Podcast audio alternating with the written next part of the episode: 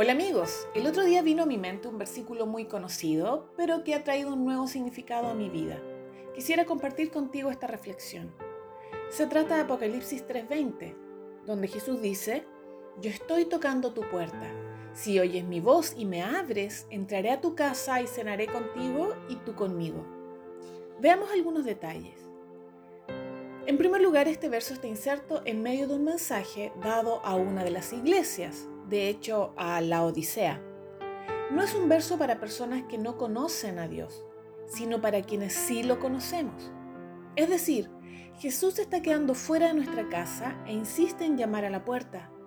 Pero, ¿por qué sucede eso si se supone que lo conocemos? En segundo lugar, Jesús le dice a esa iglesia y nos dice a nosotros también que somos pobres, ciegos y desnudos, haciendo referencia a nuestra condición espiritual pero que está dispuesto a darnos oro, colirio y ropas para cambiar esta condición. Entonces, ¿por qué no hemos abierto la puerta?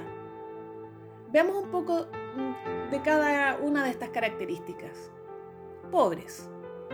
Jesús nos ha invitado a venir a beber de sus aguas de manera gratuita. Es más, dijo, no teman, manada pequeña, a mi Padre le ha placido darles el reino. Pero seguimos viviendo como pobres necesitados y mendigos, comiendo migajas cuando hay una mesa de banquete servida para nosotros. Ciegos. Dice Dios, estoy haciendo algo nuevo, ¿acaso no lo ves? Dios siempre está haciendo algo a nuestro favor, pero nos cuesta ver. Tal como el sirviente de Eliseo que miraba y no veía lo que Dios estaba haciendo a su alrededor, mientras un ejército avanzaba hacia ellos. Dios estaba preparando un ejército mayor que los libró de la muerte. Jesús dijo que había venido a recuperar la vista de los ciegos, pero no lo dejamos actuar. También dijo que solo naciendo de nuevo podríamos ver el reino de Dios.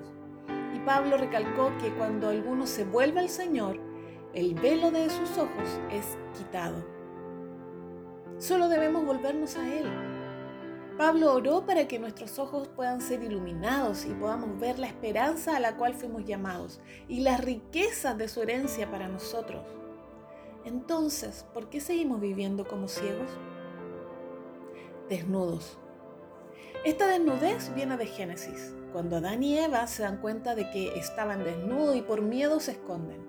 Y así vivimos, escondidos y con miedo, vulnerables ante cualquier ataque, indignos, Necesitamos ser vestidos para que lo mortal sea absorbido por la vida. Jesús quiere hacerlo.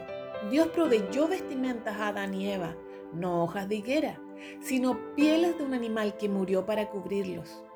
¿Te suena familiar? Jesús fue el Cordero que dio su vida para que no vivamos más con nuestra desnudez, sino seamos revestidos con su gracia y poder. En tercer lugar, Jesús entrará a nuestra casa si se dan dos condiciones que lo escuchemos y abramos la puerta. Esto me conmovió. ¿Por cuánto tiempo Jesús estará tocando mi puerta? ¿Acaso lo he estado escuchando y no le abro? ¿Por cuánto tiempo me he conformado con solo escucharlo? ¿Seguiré mi vida a mi modo sin que habite conmigo cada día? ¿Cuántas veces he tomado decisiones sin preguntarle? ¿Me conformo con mantener a Jesús de lejos como lo hizo Pedro? Escuchar de Jesús no es suficiente, pero si abrimos la puerta, no solo traerá oro, colirio y vestimentas, dice que cenará con nosotros pues quiere tener una relación cercana y restaurar todo lo que pudiera estar quebrado. Jesús no quiere ser solo un invitado en tu vida, sino ser parte de tu día a día. ¿Seguirás escuchando que Jesús toca tu puerta? ¿O te levantarás para abrir y cenar con Él?